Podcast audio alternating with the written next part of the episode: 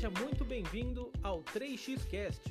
E neste novo formato eu vou receber especialistas uma vez por semana para debatermos sobre todos os temas que possam interessar você, empreendedor, a ter um dia melhor, a ser mais produtivo e conseguir fazer a gestão da sua empresa. Então nos acompanhe em mais este episódio.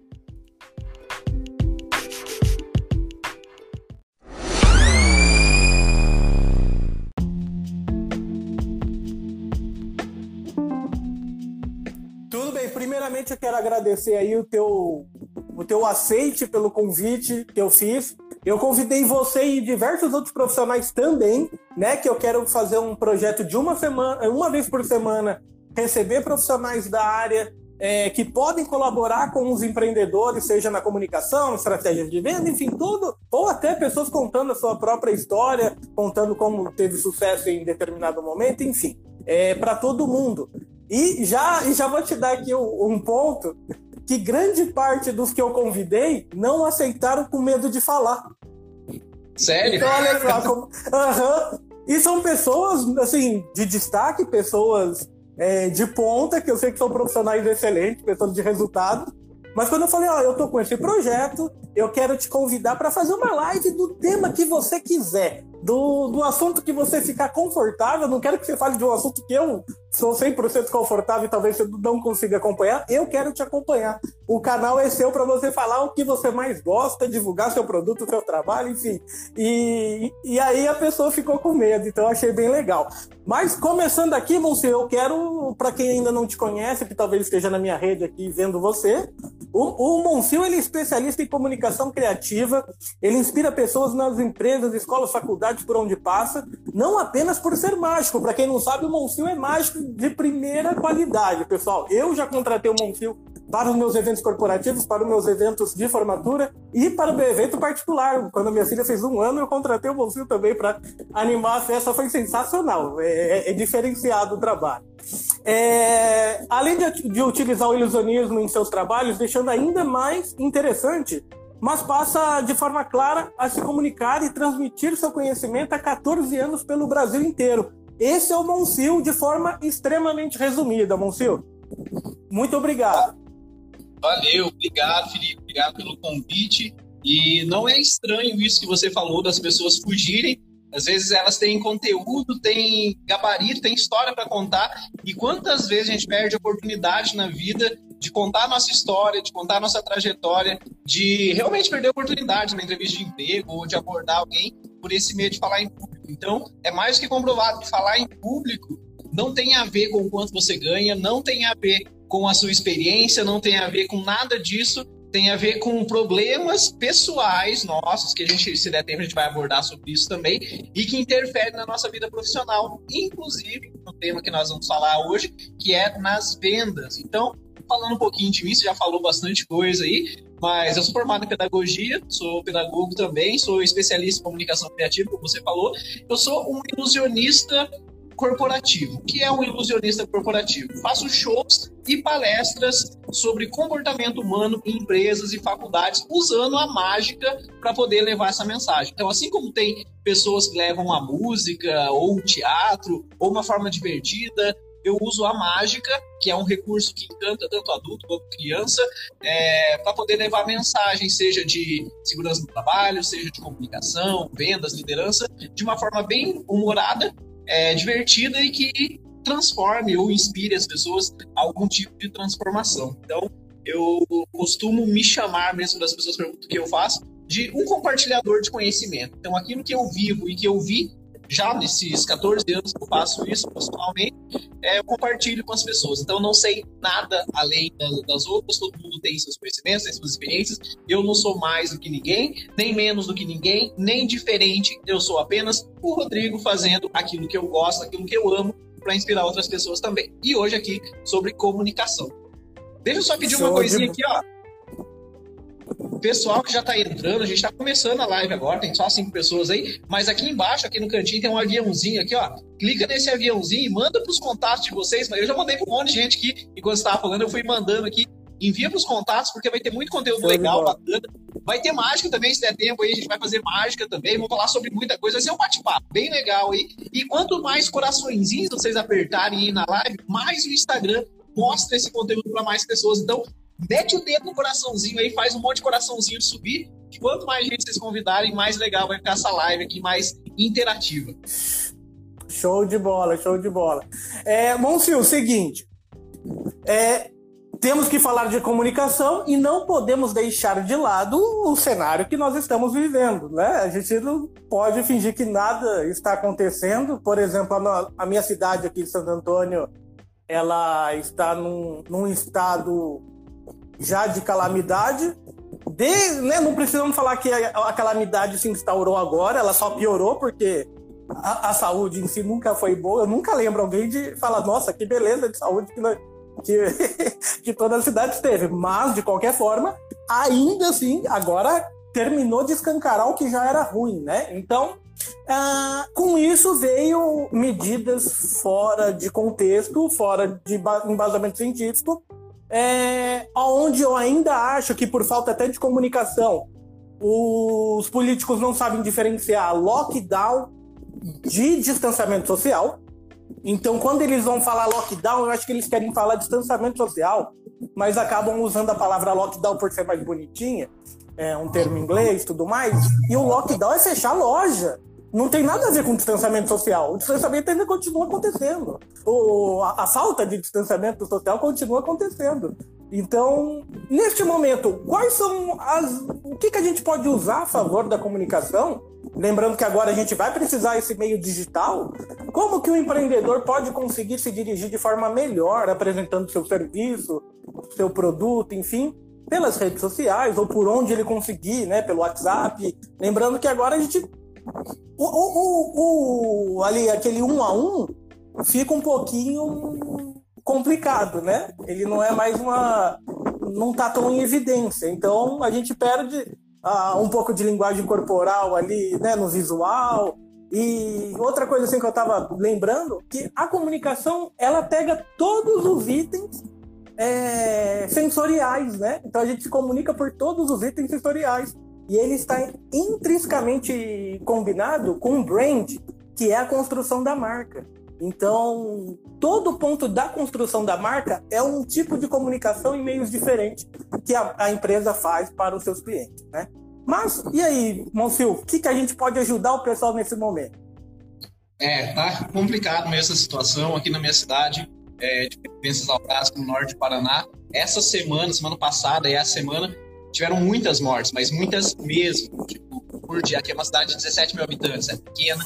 Então, todo dia eram dois, três, um, todo dia, todo dia, todo dia morrendo. E pessoas em estado bem grave na UTI, internados. E o mais grave é que a maioria, tipo que 80, 90% das pessoas que morreram essas duas últimas semanas são comerciantes.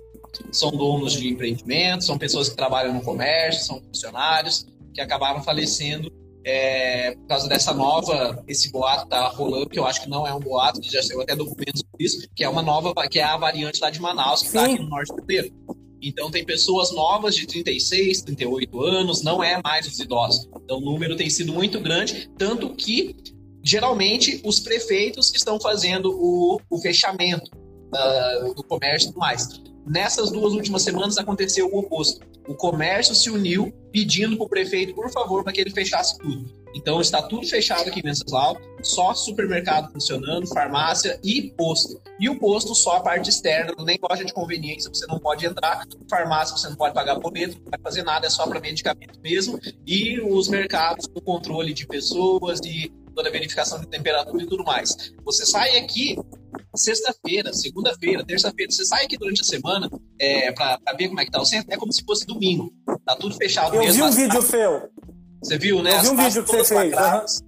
Tá todo lacrado com fita, todos os espaços públicos, a polícia fazendo uma ronda intensa, tem fiscais também fiscalizando, então a situação ficou muito grave e tá ficando cada vez pior.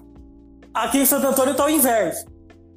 Exatamente, está o inverso, mas assim, é, porque começou a sentir na pele, as pessoas a sentir. Antes era assim: ah, fiquei sabendo que é o fulano de tal que mora numa vila tal morreu. Ah, parece que a mãe da, da tia de não sei quem morreu. Agora não. Agora é assim: o cara que trabalhava comigo aqui do lado morreu. O meu primo morreu. Ah, o fulano que trabalha com não sei quem morreu. Então são pessoas que você conhece. Então, em cidade pequena, isso abala muito. Isso interfere diretamente nas vendas. Só que toda crise, toda dificuldade, ela traz aprendizados. Então, as maiores Exatamente. invenções e conquistas, as gigantes, as empresas gigantes do mundo, surgiram quando? Depressões financeiras, crises, Primeira, Segunda Guerra Mundial. Ou seja, são nesses momentos de pandemias, de catástrofes, que surgem mil e uma oportunidades também. Hoje eu vi uma frase que retrata bem isso, que é quando dá um terremoto, muitos buracos se abrem, mas muitos buracos se fecham também. Então cabe a nós buscarmos oportunidades, que o empreendedor é aquele tipo de cara que é, ele tem que se adaptar a todo tipo de realidade que aparece na frente dele. Então não é assim uma coisa que ele pode escolher a realidade. Então, infelizmente, a gente não pode escolher essa realidade, por exemplo. A gente queria estar trabalhando, portas abertas, estoque, casa cheia, vendendo, fazendo divulgação, lotando a loja. Não dá. Vamos ficar chulando por causa disso? O empreendedor não faz isso. O empreendedor ele não observa, dá tempo. ele observa o que está acontecendo e ele se adapta àquilo. E qual é a adaptação mais indicada nesse momento que a gente está vivendo, por enquanto? É você atacar nos meios digitais. Todo mundo tem um celular. Se você está assistindo essa live agora, você tem um celular. Se você é casado, tem o seu marido, ele também tem um celular. Sua esposa também tem. Às vezes, o seu filho de 15 anos de idade, 14 anos de idade, tem um celular para ele ficar brincando, para ele se contactar com você. Ou seja. A minha tem 5 anos e tem celular. Os meus estão querendo também, mas eu estou evitando o máximo aqui. Ela e... ganhou, não, eu não comprei, ela ganhou. Ah, isso é que é pior, né? Você pode tomar um presente, que é pior ainda. Mas é, é, é, esse tipo de coisa. As pessoas elas estão conectadas, elas estão ali no meio digital. Então elas estão na rede social, elas estão no Instagram, no Facebook, no WhatsApp, em todos os lugares. E o que eu tenho observado é que os comerciantes não estão tendo essa noção do poder da comunicação que eles têm na mão deles, de graça. Olha só, a gente está fazendo uma live que, se a gente fosse assim, super famoso, a gente tivesse, sei lá, um milhão de seguidores, essa live ia estar tá com um monte de gente lotada, as pessoas compartilhando, bombando o conteúdo, e a gente ia estar tá chegando a todo esse pessoal, dentro e fora do Brasil, sem pagar um centavo. Apenas usando o nosso Wi-Fi e o carregador aqui para não ficar sem a bateria. Só isso. E o nosso conteúdo. E os comércios precisam fazer isso, os comerciantes precisam fazer isso. Quando eu falo comerciante, não entenda só a pessoa que tem a sua lojinha. Se você trabalha com serviço, prestação de serviço, eu trabalho com serviço. O meu trabalho, eu preciso 100% de aglomeração. Eu sou palestrante, eu sou mágico. Já, já, imaginou um palestrante que faz palestra? Ele precisa de aglomeração. Ele precisa ali de 100 pessoas na plateia, de 30 pessoas, todo mundo juntinho, para fazer um show de mágica, que seja numa mesa, numa festa de aniversário. Eu preciso de aglomeração. Então, desde março do ano passado, eu tinha viagens marcadas para Bahia, para Maranhão, para Mato Grosso, tudo cancelado. Passagem aérea estava cortada, tudo cancelado por causa da pandemia. Esse ano a mesma coisa. No final do ano parecia que dava uma melhorada, as pessoas começaram Parecia. a ligar e agendar. Hoje eu já tive ligação é, cancelando o evento de maio, que vai acontecer em maio, e a pessoa já cancelou. Era uma viagem para o Maranhão, já não vai rolar. Ou seja, eu trabalho com isso também. Eu não estou falando para você uma coisa que eu vi ou que me contaram. Ah, eu vi no jornal eles falando. Ah, eu li um artigo. Eu estou vivendo isso na pele. Eu estou vivendo isso na pele e no bolso também. E eu posso dizer para você com todas as letras.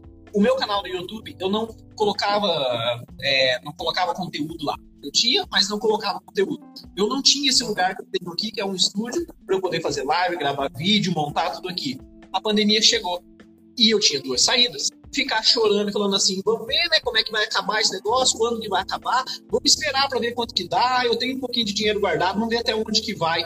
Ou arregaçar as mangas e falar assim, esse mercado está fechado por enquanto. Vamos fazer o mercado novo. E não usar o que já tem. E fazer o mercado novo foi isso. Começar a fazer palestras online, começar a fazer mágicas online, show de mágica online, que é uma coisa que nunca passou pela minha cabeça. Porque para fazer mágica eu preciso da pessoa ali na minha frente. Eu consigo convencê-la muito melhor. A interação é muito legal. Eu tive que criar mágicas, criar mágicas para poder fazer a distância que tivesse o mesmo efeito que uma apresentação presencial, por exemplo. Fazer palestra sem ter aplauso, fazer palestra sem ter o feedback, pra você saber se as pessoas estão gostando ou não. É, isso é. Isso é então, é terrível mesmo. Quantas pessoas estão passando por isso também? Você que tem sua loja de roupa, você que tem é, a sua loja de perfume, você que vende capinha de celular, você que faz serviço, faz consultoria, faz palestras também. Independente do seu setor, é necessário você se adaptar. Comunicação não é só você ter o um contato com o cliente a hora que ele vai até você. Esse é o momento de inverter o papel. Até então, o seu cliente ia até você te contratar. Agora é hora de você ir até ele com estratégia. Quais estratégias? Usando lives do Instagram, mostrando seu conteúdo, fazendo postagem, fazendo promoções, fazendo listas no WhatsApp para você mandar. Não é ser chato, não é você bombar o cara todo dia de informações. Mas é, eu preciso comprar uma roupa e eu sei que tem uma loja que tem no Instagram e eu vou entrar lá para ver. Nossa, mas eu nunca fiz isso. Esse é o desafio. Esse é o desafio. Quando você abriu a sua loja, você também antes não tinha uma loja. E provavelmente alguém falou para você: você vai abrir uma loja, mas você nunca fez isso. Esse é o momento de começar a mudar a nossa visão. Tirar esse paradigma de ah, mas eu nunca fiz, isso não é para mim, eu não tenho seguidores, eu nunca mexi com isso aí, eu não entendo, eu já tenho 60 anos de idade, eu não sei mexer nisso daqui. Ninguém é velho demais que não possa aprender algo novo, assim como ninguém é novo demais que não possa compartilhar algo. Então a gente tem um leque de opções na nossa mão, basta a gente arregaçar as mangas, limpar as lágrimas, que eu sei que é difícil, não é uma coisa que ninguém desejava fazer, mas pode ter certeza que depois que passar essa pandemia, você vai ter agora a sua loja e vai ter os, os meios digitais para você atingir o público também. Ou seja, a tendência é melhorar. Beleza. Oh, e já aproveitando que você é pedagogo, eu quero só fugir um pouquinho da questão do empreendedorismo. E algo me chamou muita atenção nesse tempo de pandemia, e esse começo da semana eu estava refletindo a respeito disso. Quando a gente pensa em comunicação, poxa, a pessoa se comunicar, eu lembro, sempre vem na minha visão, professor. Porque o professor está lá para transmitir, que é a base da comunicação, transmitir um conteúdo entre interlocutores de um ou mais pessoas, a informação tem que sair do ponto A e chegar no ponto B. Perfeito? É a base, de forma simplista. Quando deu o problema de, né, a questão de lockdown, começou a fechar tudo, os empresários fizeram mover de forma bem ou mal, isso aí vai depender da característica de cada um, mas ali conseguiram começar a trabalhar mais com o delivery de forma, sim, para não ficar parado, conseguiram montar reuniões online, home office, enfim, as empresas se adaptaram bem. E um setor que não se adaptou foi a escola. Um setor que não se adaptou. E aí fica, fica poxa, com, com todo o, conteúdo que um professor já tem com relação à comunicação, por que, que a escola, não sei, eu, tô saindo fora um pouco aqui, por que, que a escola foi o último setor a conseguir se adaptar com relação a, a, a esse novo normal, né? Eu não sei se isso é. Eu não gosto desse termo novo normal, mas a.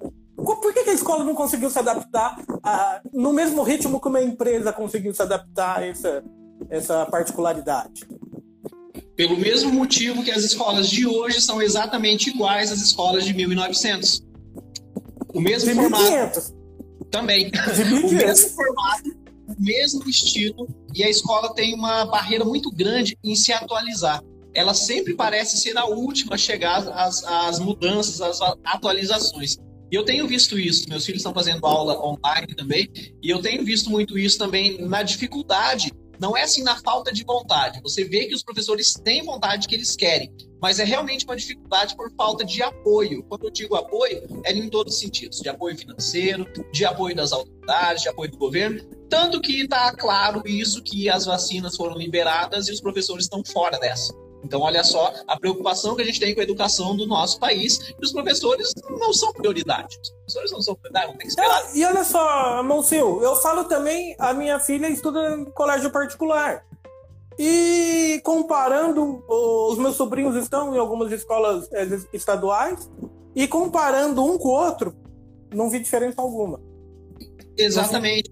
Então, respondendo, respondendo a tua pergunta, o porquê dessa dificuldade, é, claro, tem um pouco certo de comodismo, eu faço palestra com professores também, e eu falo muito disso, os professores concordam com isso, que tem um certo comodismo. Como lá de cima não vem inspiração e não vem é, incentivo para você mudar, o professor se acomoda e fala assim: quer saber de uma coisa? Eu não estou ganhando para isso. Quer saber de uma coisa? Eu já faço tanto e realmente faz que eu não vou ficar me preocupando em fazer mais ainda do que eu já faço. Claro, não estou generalizando. Tem muitos, eu conheço muitos professores sim, que são sim. incríveis. O cara faz das tripas coração, faz de todo jeito para fazer uma aula legal, uma aula bacana. Mas, infelizmente, tem alguns professores que acabam contaminando essa forma de fazer. E daí tem essa barreira. Por exemplo, vamos levar é, iPads para as escolas, vamos levar notebooks para as escolas. Ah, não, mas para quê? Sempre funcionou assim, a gente vai ter que mexer com isso aí. Nem eu tenho notebook, daí eu vou ter que ficar ensinando um aluno de 10 anos, nem eu sei mexer com isso.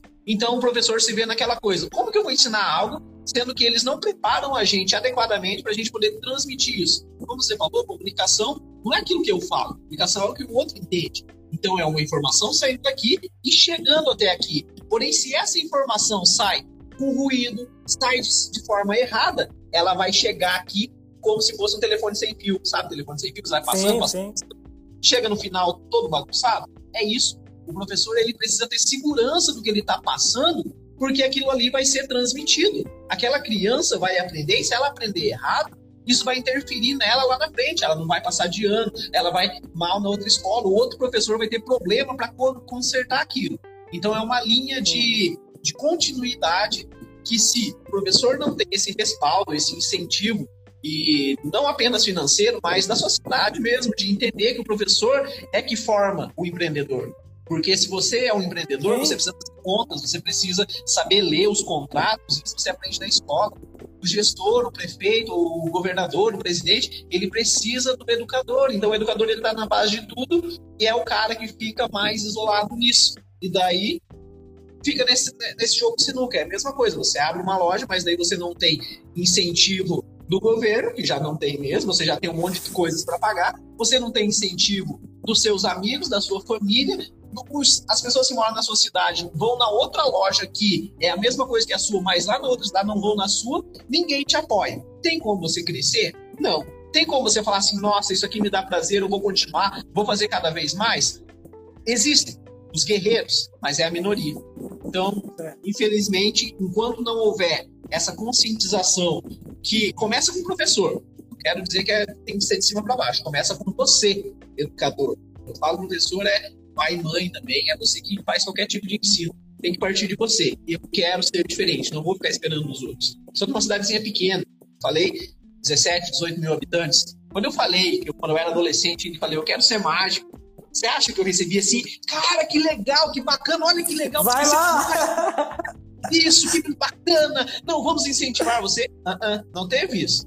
Não teve isso dos amigos, teve teve isso de ninguém. Só que partiu de mim. Eu quero, isso me faz bem. E aí sim me dá força para encarar os nãos, para encarar a porta na cara, pessoas que não valorizam, pessoas que tiram sarro, você não vai dar em nada, você não vai conseguir nada. Então hoje, quando eu estou viajando o Brasil todo e eu paro e penso, eu falo assim, não foi de cima para baixo. Não foi alguém que veio e falou assim, ó, você precisa fazer assim, assim, assim, um mentor. O mentor principal na sua vida precisa ser você. Independente daquilo que você faz, independente da situação que está vivendo, uma pandemia, uma dificuldade de saúde ou financeira, depende de você. Nessa pandemia, como eu falei, meu trabalho foi todo afetado. E daí eu falei, eu tenho que enxergar oportunidades.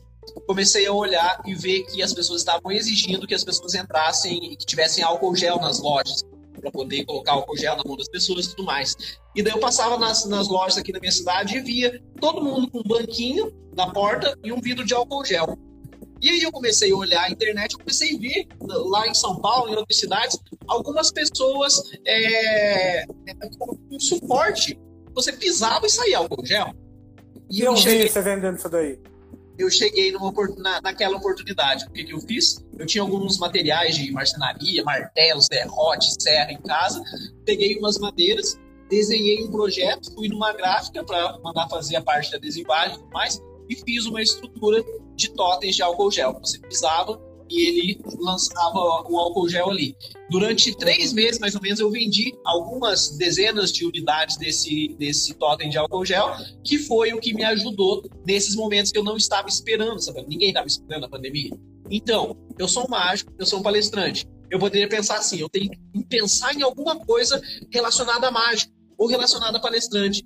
Em momentos de crise, você tem que enxergar oportunidades onde elas existem e não onde você quer que elas surjam. Ah, mas eu só faço isso, eu não sei fazer outra coisa. Você não sabe porque você não quer fazer. Se você quiser, você aprende.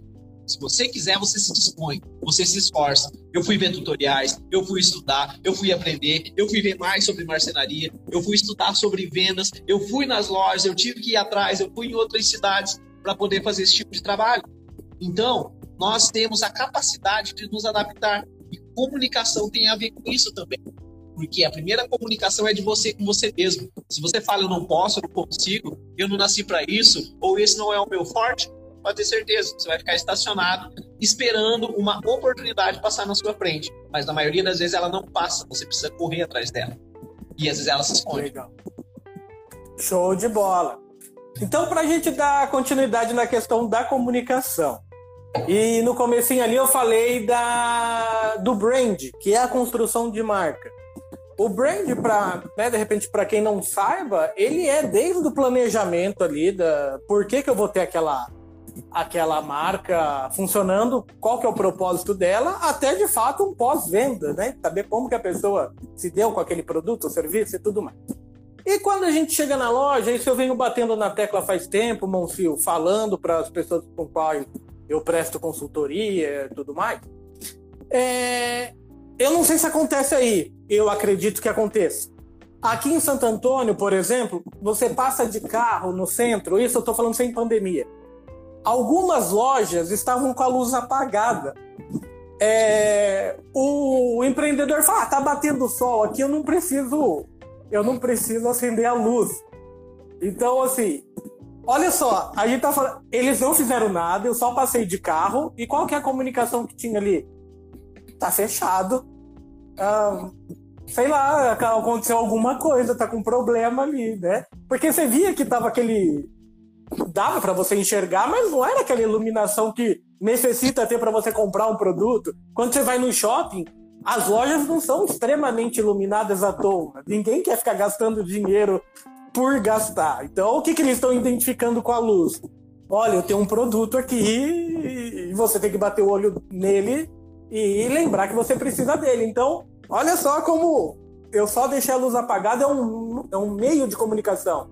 É uma fachada com muito. Tem gente que quer colocar uma Bíblia inteira escrita num, numa fachada. Você acaba nem sabendo o nome da loja, que o cara quer colocar tudo que tem, todos os produtos que ele vende, quer colocar na fachada. Então, como, vamos falar do processo de comunicação. Como que a pessoa passa e identifica isso, Monfio? como que funciona isso na cabeça do cliente? Estou passando aqui e a luz está apagada. O que, que isso daí vai a longo prazo acontecer com a pessoa? Muito bem, vamos lá. Base de tudo. Tudo comunica. Não é apenas o que você fala e não é apenas aquilo que você deseja. Tudo comunica. Se você é, fala que você é super empreendedor, bem resolvido financeiramente, você tem carros e mansões, mas você tá com uma roupa toda rasgada, você tá cheirando mal, você tá mal cuidado. Por mais que isso não importe muito para você, a imagem que você tá passando não é aquilo que você fala. Não existe coerência. Eu peco muito nisso daí. não existe coerência. Então, por exemplo, se você for pesquisar, e você que é empreendedor tem que fazer isso, quando se fala em branding, da, da psicologia das cores. Até as cores que você utiliza comunicam alguma coisa. Não é à toa que é, lojas, por exemplo, de fast food, comida, onde você precisa estar com fome, você ter energia, as cores mais utilizadas são vermelho, são amarelo, que passam questão de energia e de fome. Tanto isso, isso é usado em todo lugar. Você assiste o Big Brother? Beleza, tudo bem. Tem pessoas que assistem, pessoas que não assistem. Mas você assistindo ou não, dá uma pesquisada no Google e coloca lá, cozinha do Big Brother. E você vai ver uma coisa que a maioria das pessoas normais não presta atenção que a cozinha é pintada em tons de amarelo. A cozinha da Xepa.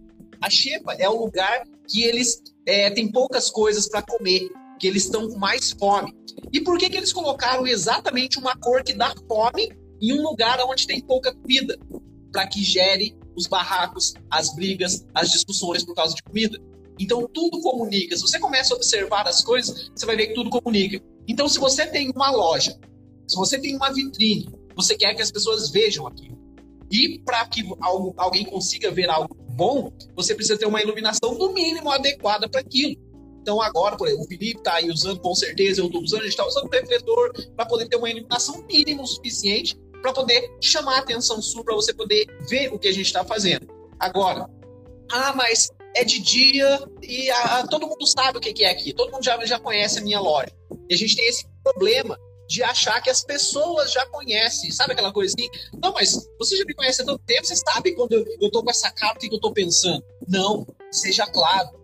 Olhe o seu cliente como uma criança que está aprendendo ainda as coisas da vida, que você precisa mostrar para ela da melhor forma possível.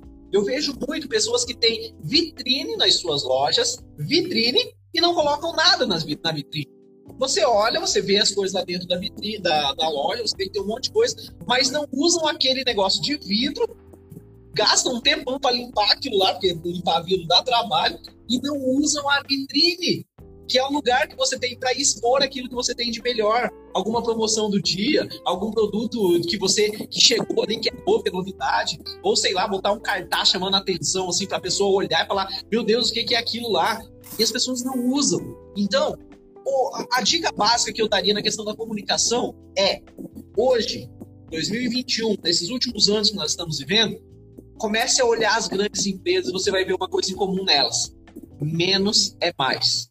Elas utilizam poucas cores, elas utilizam poucas palavras, às vezes elas usam só o nome da loja, mais nada, ou apenas uma logo, mais nada, e você já sabe. Você pega um iPhone, você vira as costas dele, você não, não, não lê lá atrás.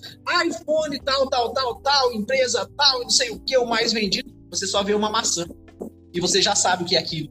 E vende pra caramba. E vende caro. Então, não fique poluindo. Não é comunicação, não é apenas aquilo que você mostra. Às vezes é aquilo que você oculta. Você mostrando uma forma mais clara, você vai ser mais objetivo e vai mostrar mais organização. Vai mostrar mais dedicação naquilo que você faz. Então, todo cuidado com os detalhes. Por exemplo, a gente está numa live agora. Vocês que estão aí no. que estão participando da live aqui, ó, o Bruno, Matheus, Natan, Maria, todo mundo que está aqui, ó, participando da live aqui agora, vocês talvez não estejam prestando atenção em uma coisa que eu, que estou aqui participando da live, preciso prestar atenção. Do que? No meu posicionamento. Olha só se eu ficar aqui o que acontece. Percebeu? Percebeu que agora o, o nome de vocês, os comentários, está tudo na minha cara?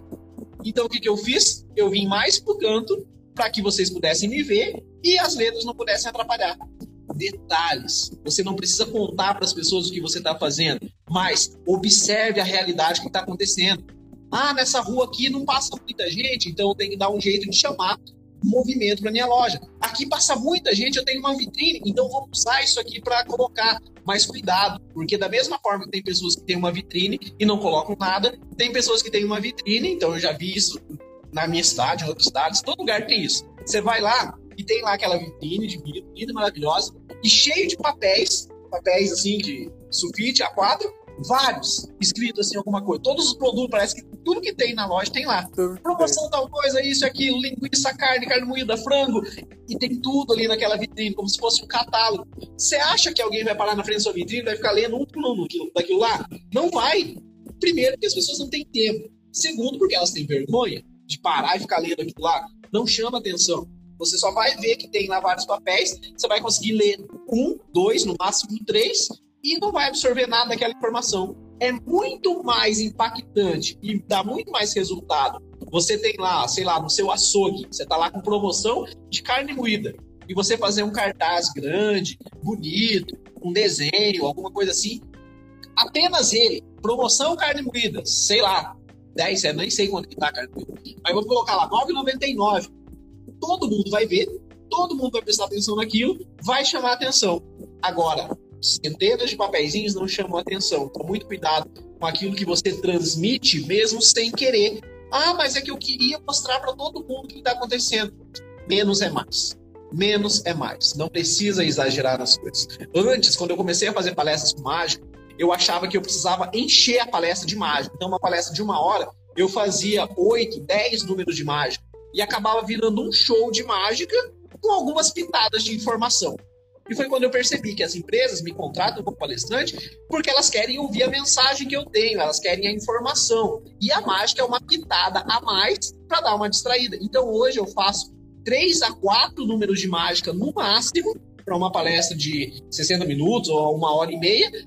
Todo mundo sai feliz elogiando tanto as mágicas quanto o conteúdo. Por quê? Porque eu diminuí. Quando eu vi que menos era mais, as coisas começaram a melhorar. Porque eles não queriam um show de mágica com algum, alguma coisa de palestra. Eles queriam uma palestra Sim. de mágica. Então, menos é mais. Show de bola. Outras formas de comunicação que é, eu sempre tenho como referência o shopping. Porque não tem lugar mais agressivo em concorrência do que um shopping. Que além da pessoa ir lá na. Ela tem diversas outras possibilidades é, parecidas, né? E tem uma praça de, de, alimentação que talvez possa tirar o dinheiro da compra de um produto, por exemplo. Então, assim, na minha opinião, não tem lugar mais difícil de se ter uma loja do que um shopping, ainda que o shopping seja feito para as pessoas irem lá com a finalidade de compra, né? Eu uhum. falo por mim, eu quando vou em shopping eu não compro nada. Eu só vou para comer.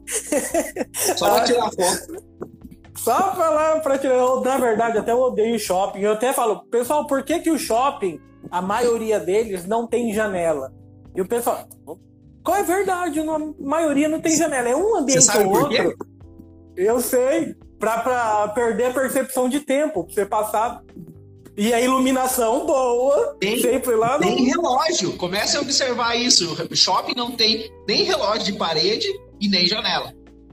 Verdade. Então, porque você entra lá, você pode ficar cinco dias seguidos lá, o ambiente vai estar agradável, na mesma luminosidade, a mesma temperatura, a mesma iluminação, daí você sai de lá. Quantas vezes já aconteceu? Já aconteceu comigo isso, quando eu ia pro Festival de Mágica de Curitiba, é, daí eu ia lá no shopping, era no shopping estação, festival, e começava uhum. a andar pelo shopping, ia lá, ia comer alguma coisa, tudo. A hora que você botava o pé pra fora do shopping, era 9 horas da noite, já tava escuro, e você entrou lá, era uhum. 3 horas da tarde mas dentro do shopping é três horas da tarde o dia todo. Você não, é, não tem essa noção, porque quanto mais tempo você fica, mais fome Sim. você tem, você vai comer, mais vontade vai dar de você consumir, você vai querer entrar numa loja, alguma coisa, e ali você acaba comprando.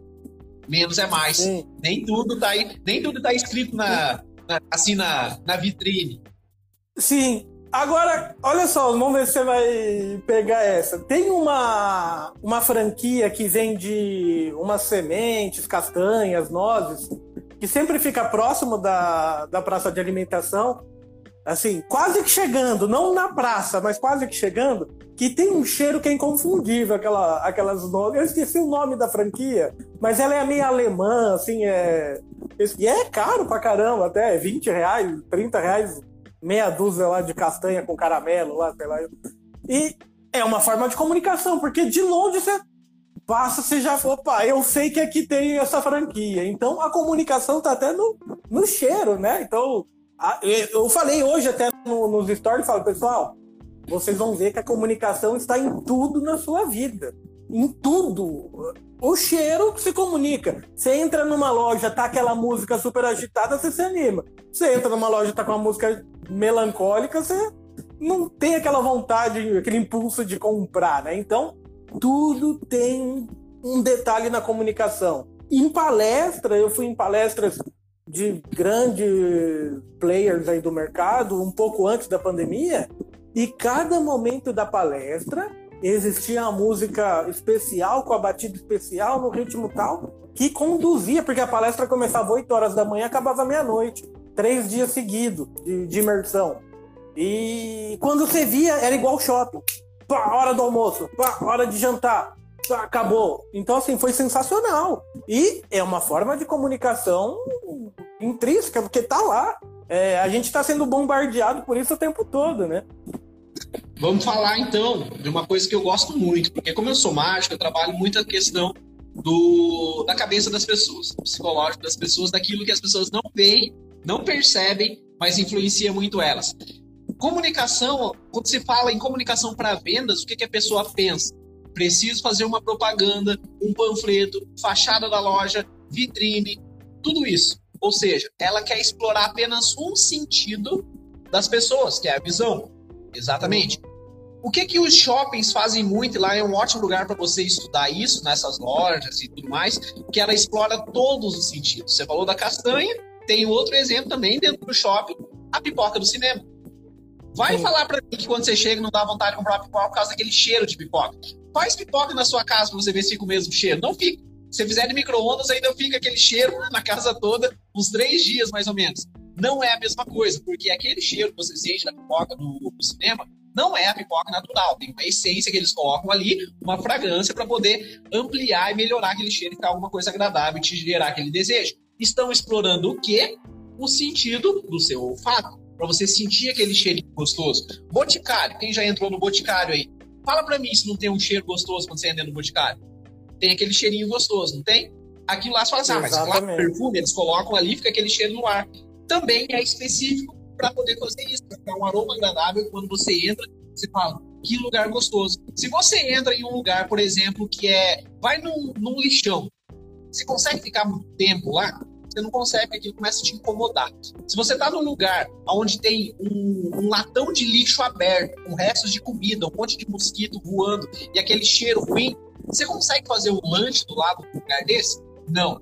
O que, que você faz quando você está com fome e tem algum lugar muito fedido perto de você, você sai de perto, você perde a fome. O mesmo acontece ao contrário. Te dá mais fome se você tiver algum lugar com cheiro de comida, com cheiro gostoso. Quem que nunca encheu a boca d'água de passar às vezes na rua e o vizinho está fazendo um churrasco? É o sentido do seu olfato. Então imagina se o seu vizinho é uma, fosse uma churrascaria.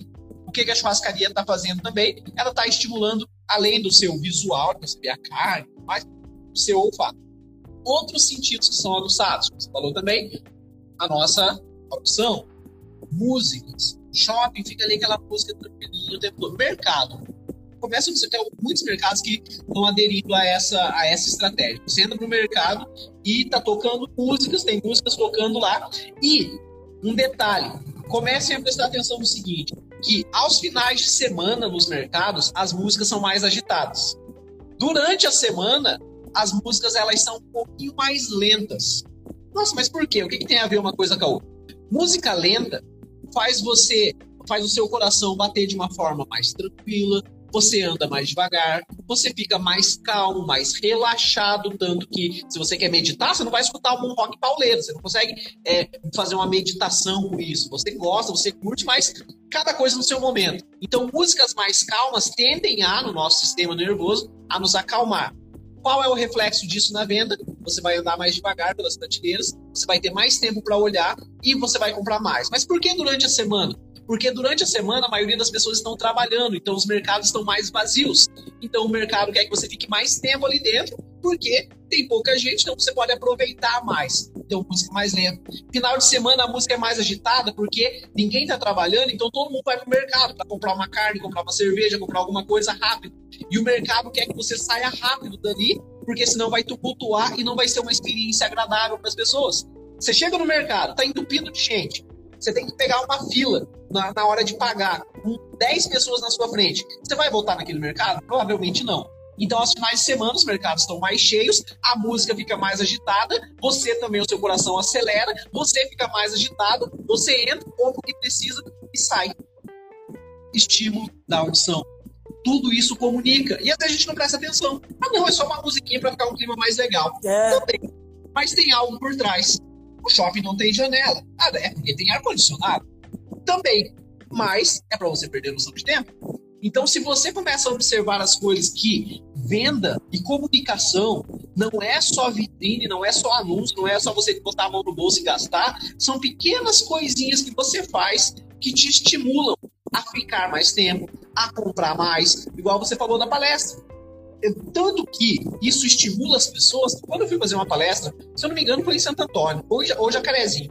Era uma empresa onde era para caminhoneiros. Eu cheguei na palestra, geralmente eu vou com camisa social, sapato social, uma calça jeans, todo social, né? Fazer a palestra. Apesar de ser uma palestra show, mágica e tudo, eu vou, não vou vestido de cartola e fraco, porque senão eles vão achar que é um show infantil, não vão me respeitar como palestrante, não vão me prestar atenção. Mas eu comecei a ver aquele pessoal chegando depois do almoço, os caminhoneiros, camisa, uso de regata, shorts, chinela havaiana, sentando na cadeira, ela tinha acabado de almoçar, uns um palitão no dente ali.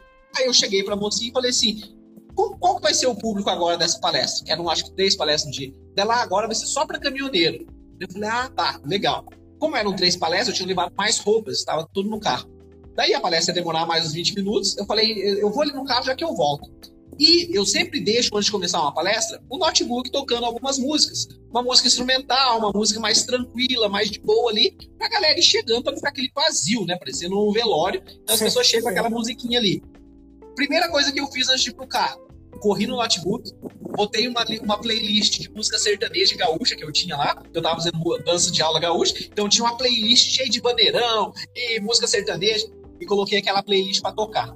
E fui pro carro. Cheguei lá no carro, tirei a camisa social, coloquei uma outra camiseta que eu tava, é, o, o, tênis eu não tinha levado, o tênis, nada assim, fiquei com o sapato mesmo, mas eu fiquei é, um social mais assim, informal, sabe aquela coisa mais informal?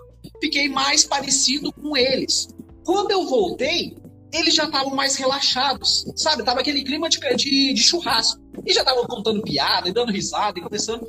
Quando eu começo a palestra, eles já param e eles sorriem para mim. Porque eles não me viram assim.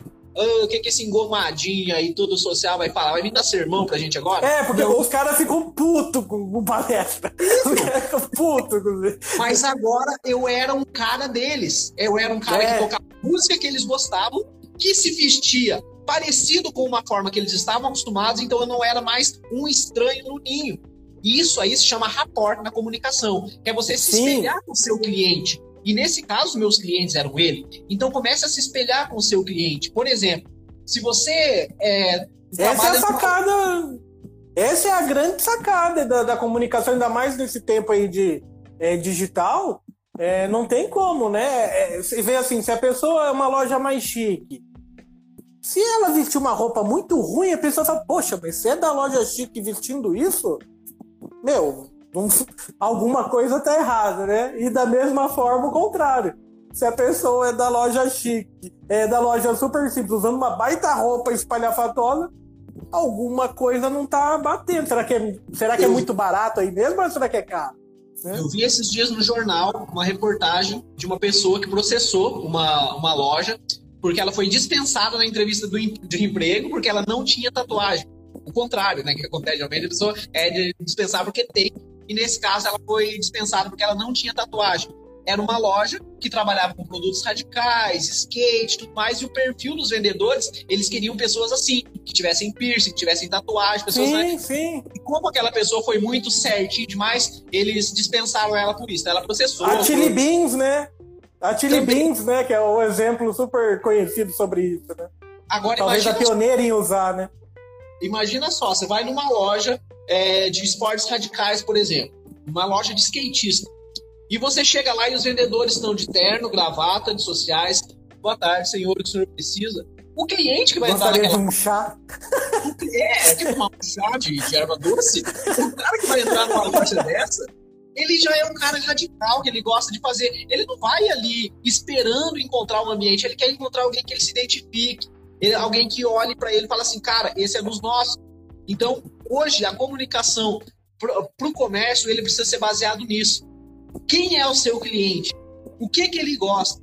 Que tipo de música que ele gosta? Eu comecei a observar que até isso é importante. Então, se você vê que, o seu, por exemplo, a mesma loja lá de skates e tudo mais, você tá vestido de terno, gravata, cabelinho repartidinho no meio assim, e tocando uma música clássica, um violino assim, pro cara que vai lá comprar um skate, pro cara que tá indo lá comprar uma bandana.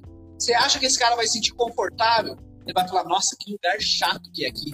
Agora, se ele chega, tá tocando lá, sei lá, um, um Skank, tá tocando um J Quest, e a galera igual ele lá, o cara chegou com o né virado pra trás, uma camisetona lá de skatista, e ele vê que atrás do balcão também tem um cara igual ele. O cara também tem tatuagem, o cara também tá de boné pra trás, o cara também é skatista. E aí, cara, beleza?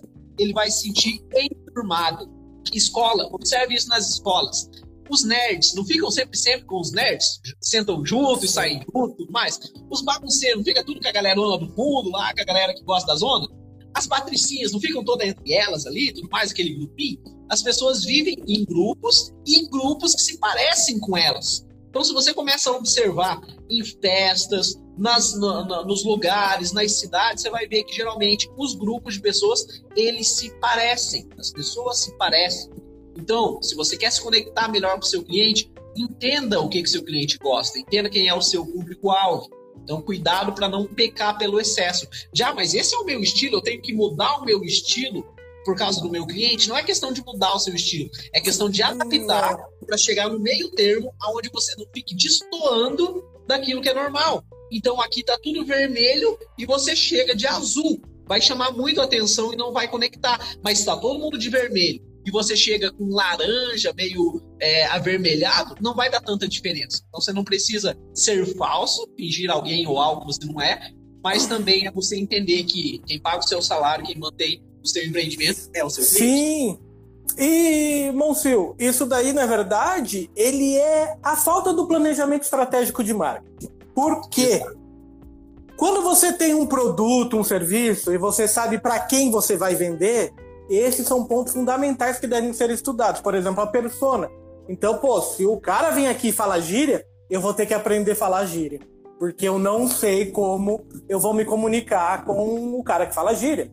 Uh, se eu vou vender um, algo de estética, eu preciso saber minimamente dos efeitos daquele produto sobre uma pele e tudo mais. Eu não posso só falar, ó, custa esse, usar todas as técnicas de é, persuasão e tudo mais para vender o produto se eu não conheço sobre o produto. Então você não se identifica com aquele público, né? É, tendo esse, esse conceito, né, de, da, da, estratégia de marketing bem definida, a criação da persona, você elimina esse problema, né? E é um erro, assim, básico, né, do, do, de uma estratégia de uma empresa, né, da, não saber a se questão, comunicar.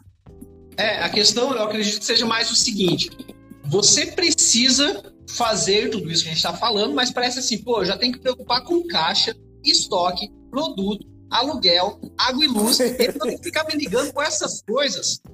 Essas coisas são importantes. É. Talvez sem essas coisas você não vai ter a sua grana para água, luz, para seu estoque, para nada mais. Só que agora que vem a parte boa você não é obrigado a fazer tudo isso sozinho e ter que aprender tudo isso sozinho. Então você pode procurar auxílio, você pode procurar e deve procurar sim, ajuda. Sim. Da mesma forma que você pode fazer a contabilidade da sua empresa. Você pode. Você pode ir lá fazer as contas e tudo mais, mas você vai correr um, um, um, certo risco de dar algum BO, de dar algum problema, esquecer alguma coisa, depois a, a, o imposto de renda pega você. Se você contrata um contador para fazer aquilo lá, é uma coisa a menos que você vai se despreocupar e com a certeza que vai ser feito um bom trabalho. Então a questão do marketing, da comunicação, também tem a ver com isso. Você pode fazer tudo isso, Pode, tem vídeos no YouTube, tem tutoriais, tem cursos, tem especializações, tem tudo que você quiser ou se você pode, você prefere assim, você pode ter um profissional que faça isso por você, que vai ter a capacidade e aplicação para colocar isso em prática. Por exemplo, eu tenho um curso de como falar em público. A pessoa ela quer melhorar a comunicação dela para apresentar um trabalho na faculdade, para fazer alguma coisa assim. Ela pode conseguir pelas, por, por ela mesma? Pode. Tem vídeos na internet, tem cursos gratuitos na internet. Ela pode pesquisar, ela pode fazer o mesmo papel que eu fiz. Eu tinha medo, vergonha de falar em público até os meus 18 anos, tremia, suava, passava mal. E eu fui atrás, eu não tinha condições ainda financeiras de fazer um curso, nada disso, e eu fui errando, acertando, entrei num curso de teatro, comecei a fazer escola de circo para poder aprender. A pessoa pode fazer essa mesma coisa, dessa forma ou de outras variadas formas. Ou ela pode falar assim: não, o meu tempo é muito escasso eu preciso trabalhar, eu preciso sustentar minha família, não dá para eu ficar perdendo tempo e procurar isso. Eu quero uma, uma solução um pouco mais rápida e eficiente. Então ela vai, faz um curso de comunicação, de oratória, e ela aprende isso aí em um mês, em dois meses, como fazer isso. A mesma coisa funciona com você fazer a marca da sua empresa, estabelecer a sua persona, fazer uma divulgação legal, fazer uma divulgação bacana. Existem pessoas capacitadas para isso, existem empresas capacitadas para isso que podem te ajudar.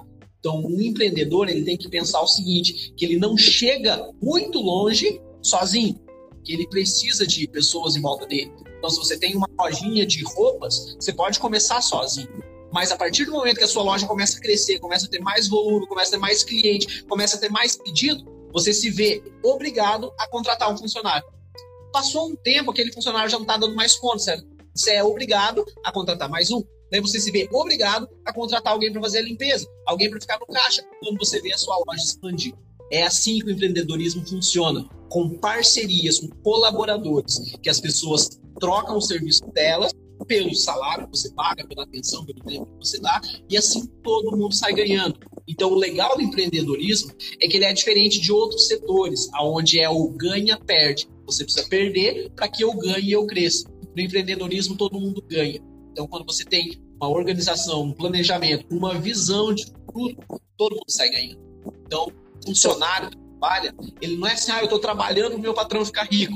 Sim, esse é o objetivo, ele quer ficar rico. Mas em contrapartida, você está tendo o seu salário. Ah, mas eu não estou feliz com o seu salário. Aí é uma outra questão. Aí é uma outra questão de você ou procurar um outro emprego, ou procurar subir naquela empresa, ou procurar fazer alguma outra forma de renda extra que entra para você. Então não é a questão assim de você precisa estar feliz o tempo todo. Você pode e deve se incomodar às vezes com algumas realidades. É isso que faz a gente se mexer.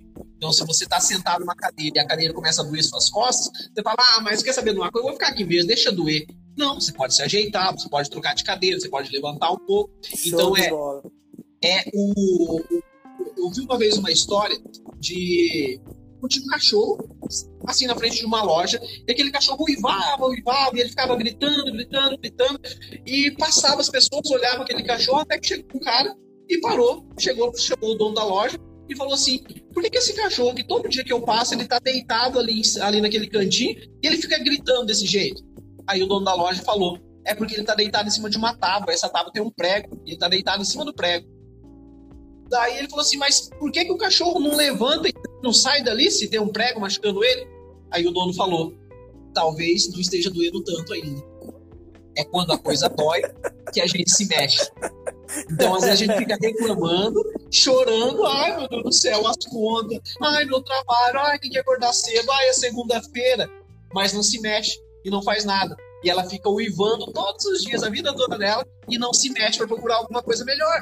Existem muitas oportunidades na nossa vida e a gente prefere ficar deitado nessa tábua, reclamando do governo, reclamando da crise, reclamando da pandemia e não acha alguma solução. Claro, tem pessoas que não se veem mesmo com isso. Aí procure uma ajuda, procure alguém que te ajude a fazer alguma coisa. Mas oportunidade existe. Ela está em todo canto e principalmente nos momentos de dificuldade. Show de bola.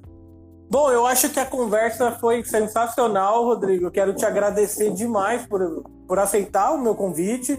É, tenho certeza que eu comecei esse projeto com o pé direitaço mesmo ali por ter chamado você com todo o teu conhecimento, a pessoa que eu admiro é, já há muito tempo, eu acho que eu conheço você pelo menos aí uns sete anos, mais ou menos, até mais, não sei. De, de, lembro desde quando eu comecei com a minha outra empresa é, de eventos, que eu ainda tenho ela, né? Nesse momento a gente está esperando liberar para poder executar eventos, estamos parados aqui praticamente. Mas tirando a parte da, da consultoria, de, que foi coisa que eu sempre gostei na minha vida, que é a parte do marketing, né? E principalmente o marketing digital. E quero te agradecer demais por esse momento, por você transmitir aí o teu, se comunicar com a gente, uh, todo, né? Transmitir o teu conhecimento para todo mundo. Lembrando que esse conteúdo ele vai estar no nosso podcast, que é o 3xcast. Ele vai estar no YouTube, no Facebook, no IGTV daqui a pouco aqui também. Enfim, ele é multiplataforma e deixa uma mensagem, um contato seu para quem quiser entrar em contato com você. Eu vou, depois você vai me passar, eu vou colocar também na descrição de todos os vídeos e no nosso blog lá também, é onde a gente, eu vou fazer um breve resumo aqui do que a gente conversou e colocar como um artigo também para todo, vou me comunicar de todo jeito. Quem quer escutar, escuta. Quem quer ver, que veja. Quem quer só ler, que só leia. Enfim, e que a gente consiga levar essa informação à frente, né? Beleza. Quanto tempo que a gente tem ainda? Cara, aqui no meu ele não costuma marcar, mas tá beirando a uma hora já. Tá é, não, só pra saber, tá não cortar em cima da hora ali. Mas eu tá que agradeço pelo, eu que agradeço pelo convite, foi muito legal mesmo. Uhum. Eu tinha até planejado algumas coisas de falar, mas a conversa que deu tanto que eu não falei não. nada de estar aqui. Nada. Em comunicação, a gente podia não, quando Cara, você eu quiser, aqui, Eu coloquei aqui sobre persuasão, sobre manipulação, é, sobre como você criar relacionamento com o cliente, como que você superar uhum. objeções com estratégias de persuasão, de várias. Ih, mas que bom que foi assim, porque era isso mesmo que eu queria e você queria também que fosse uma coisa informal, nada engessado. E obrigado uhum. mesmo pelo convite, por ter estreado isso aí. Para mim é uma satisfação, uma honra. Estou sempre à disposição para quando quiser. E obrigado a vocês também que estão assistindo essa live agora ao vivo e que vão assistir depois nas, nas plataformas, no IGTV. Para quem ainda não me segue, é Rodrigo Monsil, então só procurar em todos os canais, no YouTube, no Facebook, no Instagram. Procura Rodrigo Monsil lá, que você vai me achar em todo lugar. E para os meus seguidores que estão aqui na live, estão vendo também, já segue o Felipe também aí, que vocês vão ver conteúdo muito legal. Ele posta histórias muito bacanas que eu acompanho lá também. E foi uma satisfação estar aqui com vocês. Se quiser e tiver um tempo, ele pode até fazer uma mágica aí. Vamos aí, vamos ver se não, se não vai cortar. Pode fazer. Rapidão, então, rapidão. Eu tenho aqui, ó, é, a primeira pessoa que tiver no chat aí que falar uma coisa. Eu tenho aqui um baralho com várias cartas diferentes. É, uma, alguma pessoa no chat fala para mim um número, coloca aí no chat o um número de 1 a 35, qualquer número, para que seja um número aleatório. Se você falar 10, por exemplo, a gente vai escolher aqui 10 cartas. Então, primeira pessoa coloca aí no chat, coloca aí, ó. Então, várias cartas aqui. Vamos ver qual é a ah. primeira pessoa que coloca aí o número de 1 a 35, qualquer número. Vou contar até 5, se não aparecer ninguém, você fala, Felipe. Aí, o Fernando falou 3. Fernando falou 3? É? Quer uhum. trocar ou não? Vamos ver aqui se o Fernando quer trocar ou não. Vai lá, ó, tá, tem várias opções aí. Vai lá rapidinho, Fernando. Eu acho que não. Então vou contar aqui, ó, três cartas. Ó, vou tirar bem devagar para não ver, achar que eu tô manipulando o baralho, alguma coisa assim. Vou tirar aqui, ó, a primeira carta. Tirar aqui a segunda carta. Lá, o Fernando falou que não. A segunda carta. Uhum. E essa aqui é a terceira carta. Ok? Então, vou mostrar aqui para vocês, ó. Quatro de copa. Se fosse o número quatro, ó, vou mostrar aqui a próxima. Seria o dois de ouro, tá? Mas ele quis o três, quatro de copas. Felipe, concorda comigo que foi o quatro de copas que ele escolheu? Perfeito. Fernando, concorda comigo que foi o quatro de copas que você escolheu? Muito bem. Eu não sei se vocês prestaram atenção, talvez não, porque nem deu para ver muito aqui na live, mas desde que eu comecei essa live, antes mesmo de começar, é, eu não queria ficar me mexendo muito aqui, então eu coloquei aqui em cima, tá vendo lá na parede? Eu tenho uma carta colada lá em cima. Uma ah, carta colada ali. Vai começar com isso, meu filho? Aqui. Eu tenho uma carta colada aqui o tempo todo, desde a hora que eu comecei essa live. E por incrível que pareça, essa carta é exatamente o quadro de copa Não dá, meu. Ah! Não dá, não dá, moço. É uma pena que quem for só pro podcast não vai ver uma coisa dessa. Putz. Não, mas isso é bom para aprender, porque na próxima live assiste que tem mais mágica aí, tem mais um monte de coisa. São essas Cara... coisas que vão inventar nesse mundo de pandemia e de show de mágica à distância. E aí, Fernando, gostou? Puta. Ah, não dá, você, ó. Eu já fiz vários eventos vendo você de todos os anos, eu fazia de propósito, que às vezes lá que você fazia três palestras no dia, eu ficava ali em volta ali. Mas não... Percebi. mas não dá para descobrir, viu? Uma outra você até desconfia, mas descobrir é. Ah, isso, ó, aproveitando enquanto não vai cortar, se cortar, depois eu mando em áudio para você. Mas tem um, uma coisa que você me contou já há muito tempo, nem lembro quanto tempo, e que eu uso sempre na hora que eu vou falar é, para os meus clientes a respeito assim, de comunicação. Por exemplo, eu tenho muito cliente médico e eles querem colocar um conteúdo na internet uh, que, com, com, com, relação à comunicação, eles não estão se comunicando com o paciente, eles estão se comunicando com outro médico. Porque eles vêm de uma escola técnica e os termos que eles querem usar lá, quando eu mando um termo, eu falo, não, isso daí tá muito simples. Não é assim que fala, não. Daí começa aquele monte de nome esquisito. Eu falo, cara, se você quiser atrair outro médico, você quer ser um médico especialista em atender outros médicos ou vender um curso para médicos, esse é o caminho. Agora, se você quiser agenda lotada, aí você tem que falar a língua que o, que o teu paciente fala. E aí, nisso daí eu falo, mas vamos fazer alguma coisa com a dupla realidade, que eu lembro que você me explicou isso. Que é, ah. você... Eu vou conseguir de tal forma, mas brincando ali com uma palavra ou outra, se comunicar com o médico e com, para ele não ficar achando assim, não, mas se o médico ler essa minha publicação, vai achar que eu sou um bosta, né? Vou abrir o jogo aqui. Vai achar que eu sou um porcaria, né? Porque eu não tô falando nada técnico. Falo, não. Mas aí nós vamos usar essa dupla realidade com alguns termos onde ele sabe do que você tá falando mas que uma pessoa comum como eu possa ler e entender. Porque como é que eu vou me consultar com você se eu não estou entendendo o que você está falando? Esse é o básico, as pessoas pecam muito nisso. Ah, nos festivais de mágica, a gente aprende muito isso, que a comunicação de mágico para mágico é uma e de mágico para espectador é outra. Por exemplo, você vai num show de no festival de mágica, sempre tem os shows na, no final do, da noite, tem os shows dos mágicos para os mágicos. Então, cara, é muita pressão. Eu já fiz, é muito tenso. E daí, é show porque... mágico para mágico, o que, que é? É você mostrar habilidade. Você pega o baralho e você faz assim, e joga aqui, aparece carta e tudo mais. E os caras, nossa, o cara é muito bom, é muito legal. Se você faz essa mesma firula de cartas voando, leques e tudo mais pro público dele, sabe o que ele pensa? Eu não tenho chance contra esse cara. Esse cara vai me enganar. Não adianta o que eu fizer. Então eu já quebro a conexão. Quanto mais simples eu apareço pro público, mais ele vai se conectar comigo. Isso que eu pego um baralho, em vez de eu falar assim, olha aqui, eu tenho um baralho, olha só como eu manipulo bem, como eu faço vários tipos de corte, olha só com o olho fechado, eu jogo a carta, ela voa. Não, eu simplesmente pego um baralho, mostro pra pessoa que é um baralho comum e falo para a pessoa, fala o número, o mais simples possível. Eu não preciso, olha só, e essa carta, e vamos lá, então vamos virar ela aqui, e muito bem, abra cadabra. Eu não preciso mostrar todas as minhas habilidades técnicas para o meu público. Pro mágico, sim, porque o mágico ele quer ver isso. igual o médico. O médico vai fazer um treinamento para outro médico, ele vai falar, não, porque essa técnica você faz uma sutura dessa forma, com esse equipamento, que você faz assim. Se você fala isso pro seu paciente, ele vai falar assim, porque, doutor, é, é de pirona que eu preciso tomar? Ele vai saber isso. Então, menos é mais em tudo na vida. E sem contar que se você não der essa chance de, puta, ele vai errar, ele vai a, a, torcida pro mágico errar, né? Ninguém torce pro mágico. Você vai no circo, você fica torcendo pro trapezista cair, pro leão comer o domador, pro mágico você tabacar todo. Você não fica falando assim, tomara que ele acerte, eu tô torcendo pra esse mágico. A gente torce pela tragédia. É. E aí que você se traz o pessoal, né? Que você se Vou dá fazer um... você aqui agora, ó. Vou fazer aqui uma, uma rapidona aqui pra você. Vou pegar aqui, ó, uma uhum. folha, vou fazer aqui uma previsão enquanto eu vou fazer três perguntas pra você, Felipe. É, uhum. Qual a sua idade? 35. Muito bem. Qual é a sua cidade? Santo Antônio da Platina. Muito bem. E qual a idade da sua filha? Cinco. Muito bem.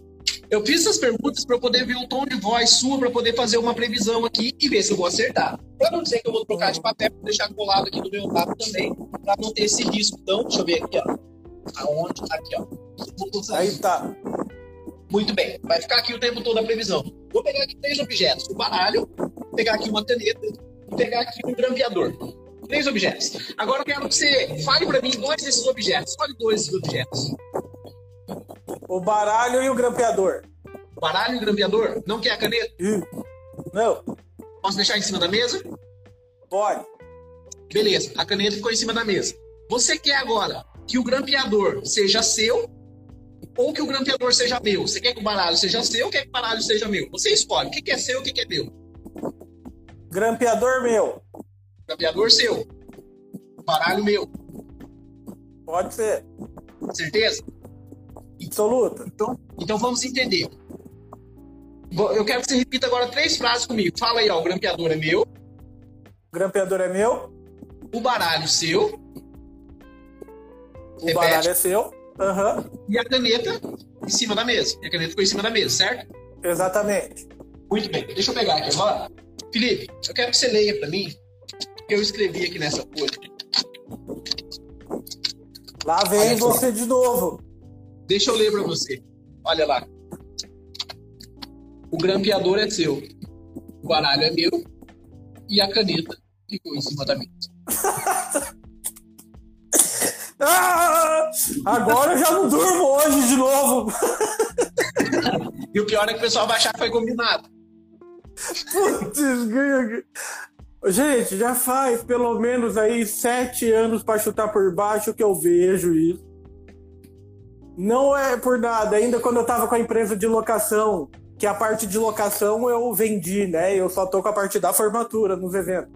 Mas quando tinha parte de locação que a gente se encontrava em alguns eventos, eu alugando o som e o Monfio fazendo as palestras e tudo mais. eu não acredito que eu ainda caio nessas coisas. E, e tudo isso aqui é novo. E tudo isso aqui é, é novo. Isso aqui, no máximo tem um ano que eu tive que criar para essa realidade. Então, cara, teve muita mágica legal que, se não fosse a pandemia, eu nunca ia passar pela minha cabeça de fazer uma coisa desse tipo. Então, olha só como cara, que você pode chorar ou você pode vender lenço. Top, parabéns, cara, parabéns mesmo. Pô, cada vez sou mais seu fã aí, parabéns mesmo. Pô, que isso, eu sou teu fã, valeu e obrigado de novo pelo convite aí, é uma satisfação. E eu quero fazer, eu vou fazer o, algumas lives, tento fazer no final do mês ou mês que vem também. Eu vou te chamar pra gente fazer uma outra, pra gente continuar esse assunto nosso, focando Conta na parte comigo. de vendas. Então eu fiz, o, eu fiz no começo do ano, foi, acho que foi no começo do ano mesmo que eu fiz um workshop em janeiro e foi muito legal. Fiz umas lives com o Davi Fadel, que é dono e diretor da Fadel Palestrantes, que é a maior empresa de palestrantes do Brasil. Fiz uma Sim. outra live com, com a, uma apresentadora da. Acho que é da TV da Rede Massa, que ela tá agora. Né? Ela, ela saiu, sei que ela é lá da, da Globo, do SBT, lá de Ponta Grossa. Muito legal a, a live que a gente fez também, foi muito bacana. Então, tô fazendo essa série de lives. Eu quero repetir isso aí, com vários convidados também, pra gente poder trocar ideia, falar besteira, fazer mágica e poder contribuir com a galera também, porque sexta-feira ficar em casa sem poder sair de casa é tenso. Pô, eu, eu tô à disposição. Já que nós não sabemos cantar igual o Luan Santana, um samba bonito igual o Gustavo Lima, a gente fala qualquer coisa que vem na cabeça. eu tô casado, pra mim não resta muito mais coisa. Tipo, tá bom. Tô sem pretensão nenhuma. É, fazer o quê, né? A mulher da casa dele tá falando, vai, vai lá fazer lá, já tá aqui o dia inteiro. Faz, lá. faz live de 5 horas. É. Tem, que, tem que ser no YouTube. Vai. No YouTube a gente controla o tempo certinho, não tem esse problema do pois YouTube. Pois é. É isso que eu falei, essa é a primeira, eu tô testando. Quero ver se, se eu replico isso depois, eu trago do YouTube pra ela já gravada lá pra cá, porque eu tive um problema com a sincronização. Uhum. Porque assim, a, o formato da tela, aqui ele, ele, ele é de pé, né? O, o YouTube e o, todos os outros é tudo deitado. Só é de pé aqui e no TikTok. E eu tô testando um software que não funciona direito, onde eu transmito daqui ele joga para todas as plataformas ao mesmo tempo. Aí seria legal pessoal assistindo TikTok, Facebook, YouTube, todo lugar ao mesmo tempo. Né? E é o que eu acabei, então, é que eu acabei de descobrir aqui. Geralmente o Instagram é uma hora de live, né? Mas eu acho uhum, que o Instagram a gente gostou, passou... gostou tanto do nosso conteúdo que eu acho que ele colocou uma hora é... e meia pra gente. Então, eu vi que tinha, eles tinham aumentado até um pouquinho do. No meio do ano. Não, no meio do ano passado, no final do ano passado, eles iam aumentar um pouquinho a questão da live. Que bom, né? Que, entre aspas, não tem por que limitar, né? Olha o é sucesso que é foi o YouTube, né? Limitado, o que, que, acontece? Você acaba não colocando muito conteúdo, porque os primeiros 5, 10 minutos você tá ali convidando o pessoal, pedindo para curtir, pedindo para compartilhar, explicando, uhum. tá chegando gente. Daí o final você precisa agradecer. Então você perde ali 20, 25 minutos é, só com recados e me segue, essas uhum. coisas lá. Aí o conteúdo fica meia hora, você não consegue falar nada. É, então foi bom eles terem aumentado. Eu, eu acompanhei algumas lives assim, aí os caras ficam até de forma chata, eu não sei por causa dessa limitação. Aí ficava, viu, viu, clica aí, ó, a cor. Ah, meu, que eu deixo livre se a pessoa quer comentar que comente, se não quer comentar, não comenta. Porque senão a gente fica parando, lógico, é umas técnicas pra gente tentar fazer esse conteúdo chegar a mais pessoas, mas eu acho um pouco chato. Então eu não costumo nem falar, falei, meu, que assiste, assiste. Eu não tô fazendo isso pra ganhar dinheiro, nem views, eu tô fazendo porque eu gosto. Então, pra mim, né, tá conversando com pessoas assim, eu falo pro pessoal, falo, pô, eu, eu sou um cara chato para ser amigo, porque não que eu não vá com qualquer pessoa, mas é que eu não. Cara, se a pessoa não tem um diálogo igual você tem, eu não consigo nem conversar. Eu não consigo. Flui, né? tro... Não flui. Aí fica aquelas conversinhas de ah, não, churrasco, churrasco. Ah, é, meu assunto acaba muito rápido nisso. Agora começou a falar dessa área assim, de de business, essas coisas, aí, meu, aí preciso mesmo de, de tempo, que aí vem coisa para falar. E eu, eu também. A minha eu, vida é isso, né, cara? Eu, eu vivo quando eu sair, até quando eu viajo, às vezes, quando eu tô em palestra, alguma coisa, daí eu viajo, saio, vou numa lanchonete, alguma coisa, ou sair em outro lugar. Como eu não bebo, não fumo, não. Já não me entorno por causa disso. Daí o que, que eu, eu faço? Eu começo a fazer aquilo que me ajuda muito, que me ajuda nos treinamentos, que ajuda, que é observar cara, quando você para para observar e escutar, não assim se intrometer nas conversas, mas as pessoas uhum. conversam com você, você ouve. Quando você começa a analisar as coisas, você começa a falar assim, cara, olha a visão dessa pessoa sobre tal coisa. E tem coisas que você começa a enxergar o ponto de vista dela, mesmo sem ela saber, e tem coisas que você fala assim, se eu pudesse conversar com essa pessoa, eu queria falar tanta uhum. coisa que ia ajudar ela, que ia acrescentar, e isso eu trago para dentro dos meus trabalhos. Então eu começo uhum. a observar, eu sou muito, gosto muito de observar.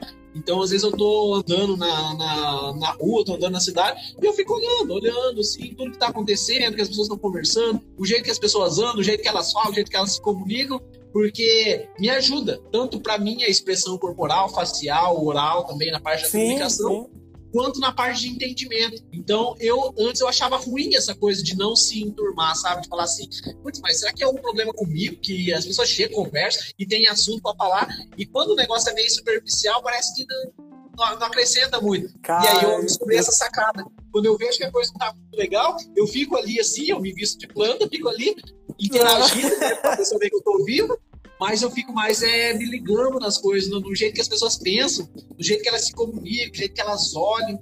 E a gente tem muito assunto para conversar sobre questão de comunicação não verbal, que é a comunicação uhum. que a uhum. pessoa passa pelo jeito que ela fala, pelo jeito que ela olha, aquela pessoa que o cliente chega, o cliente está mal vestido, e ela fala bom dia, mas ela dá aquela olhada assim meio de desprezo. Uhum. E o bom dia dela foi super simpático mas aquele olhar faz com que o cliente se constranja fala assim: nessa loja nunca mais boto o pé.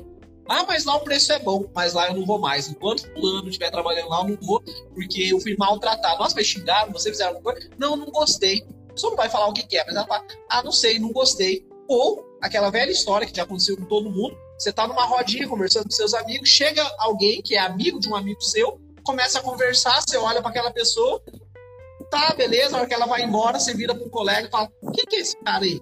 Ah, é o fulano de tal, não sei. E aí, gostou dele? Ah, não sei, o santo não bateu. E a gente fala assim: o santo não bateu e acha que, ah, sei lá, não gostei. Mas o gostar e não gostar tem a ver com comunicação. Às vezes aquela pessoa falou de um jeito que você te remeteu alguma experiência lá atrás, inconsciente, você não tem consciência disso, que Olha remete só. você a falar assim, não gosto de gente assim. Por exemplo, Vamos imaginar uma situação hipotética. Na sua você, você estudava na escola e você sempre apanhava de um menino que só usava roupa vermelha e boné virado para trás. E ele era bem gordinho, bem gordo. Aí você cresce, daí você pega esse, esse, esse bloqueio, esse ranço, e você cresce. E aquilo lá já não te dói, não te machuca mais, mas tudo que a gente vive desde o nosso pré, lá quando a gente está no útero da nossa mãe, tudo que a nossa mãe vive depois quando a gente nasce, fica gravado no nosso subconsciente, fica gravado em algum lugar da nossa cabeça. E um belo dia está conversando e chega um cara daquele mesmo jeito, gordo, boné virado para trás, vermelho, e fala igual aquele menino que te batia lá na sua infância. Isso você não, não, não lembra disso consciente. Você fala, ah, eu não gosto desse cara porque ele parece um cara que batia Você nem lembra mais do cara que te batia. Mas o seu cérebro liga um sinalzinho de alerta e fala assim: você não gosta desse tipo de gente. Ó, lembra que você não gosta? Ó, lembra que esse tipo de gente traz experiências ruins? E você olha e fala, o Santos não bateu. E é porque alguma coisa te comunicou que não era legal. Ou, que mulheres têm muito, a chamada intuição. A mulher bate o olho e fala, hum, alguma coisa me diz que tem alguma coisa aí. Eles vão cabeça, não é nada não vai ver e realmente a intuição. Só que essa intuição vem às vezes de experiências, de experiências passadas, de coisas que ela já viveu e já aprendeu aquilo. É igual a gente. Você trabalha com marketing de empresas e você tem experiências de empresas que bombaram seguindo uma estratégia e de outras que se deram mal. Então você tem a intuição, que na verdade é uma experiência, de quando você olha para uma empresa e vê ela tomando algumas atitudes, você já fala: hum, não vai muito tempo, não vai durar muito. Ou você olha para algum e fala assim, cara, tem alguma coisa diferente aí. Esse negócio uhum. aí tem alguma coisa diferente. E a gente acha que a intuição, na verdade, é uma experiência que já está incrustada dentro do nosso cérebro e o nosso cérebro está o tempo todo mandando pequenas mensagens para você, ó, fique esperto, cuidado aqui, presta atenção ali, olha o que está acontecendo. E tudo isso é comunicação. Show de bola, show de bola. Não, a comunicação é um. É, não tem fim, né? É, é, por isso que eu falei, para tudo qualquer coisa existe comunicação. O gesto que eu fiz aqui, tudo que tem, é comunicação. Eu tô, eu tô analisando aqui, sabe o discurso do Lula que teve agora, que anularam as, as, a condenação sim, sim. dele? Ele fez aquele discurso, né? E eu tô terminando agora de fazer os cortes ali, eu vou fazer um, um react, na verdade, uma análise do discurso do Lula. Não o discurso político, Show. político não nada disso. Mas eu vou explicar para as pessoas as técnicas. As técnicas. É um orador fenomenal. Independente se você gosta ou não gosta, tanto faz. Estamos aqui para falar de política. Exatamente. Mas, da forma com que ele se comunica, ele usa umas estratégias para falar com o seu cliente, que ele, a linguagem dele é para um tipo de cliente, que eu vou falar isso no vídeo também, e a linguagem que ele usa, as coisas que ele faz, e eu vou explicar para você toda a estratégia que o Lula utilizou nesse discurso que ele fez. E eu quero fazer isso em outros vídeos também, seja com o Bolsonaro, com outras, outras pessoas. Porque às vezes você escuta o discurso e fala assim, cara, me mexeu você não sabe o porquê. E, na verdade, por trás daquilo tem técnicas, algumas inconscientes, que basearam, como eu falei, na experiência. O cara já fez tanto aquilo que aquilo já é dele, mas tem coisas ali que são tecnicamente colocadas. Dá para treinar, né? Dá para tre... Dá treinar, né? Dá para treinar. Dá Era treinar. até uma pergunta que eu ia fazer no vez, nosso, no nosso tempo regular. O workshop de oratória aqui em Venceslau, que você estava, você assistiu? Eu acho que no final eu contei para as pessoas a técnica que eu uso para no final das minhas palestras eu ser aplaudido em pé. Então, são coisas que algumas vezes acontecem de forma espontânea, que as pessoas acabou a palestra, as pessoas aplaudem, levantam e me aplaudem em pé, que é muito legal. Tanto o contratante que me contratou fala assim, cara, olha só, galera, todo mundo aplaudiu em pé. Eu tenho depoimentos de cara falando assim, não, o cara veio aqui, foi aplaudido em pé, não sei o que mais.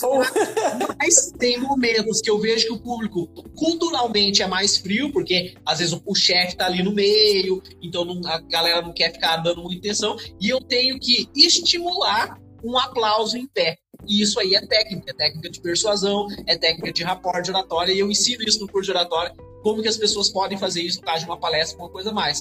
Então, essa análise que eu vou fazer do discurso dele lá, que eu vou postar semana que vem, a gente já tá no meu canal do YouTube, vai ser exatamente isso. Mostrando para as pessoas as técnicas que você pode utilizar quando você quer convencer alguém, quando você quer passar autoridade, quando você quer passar emoção.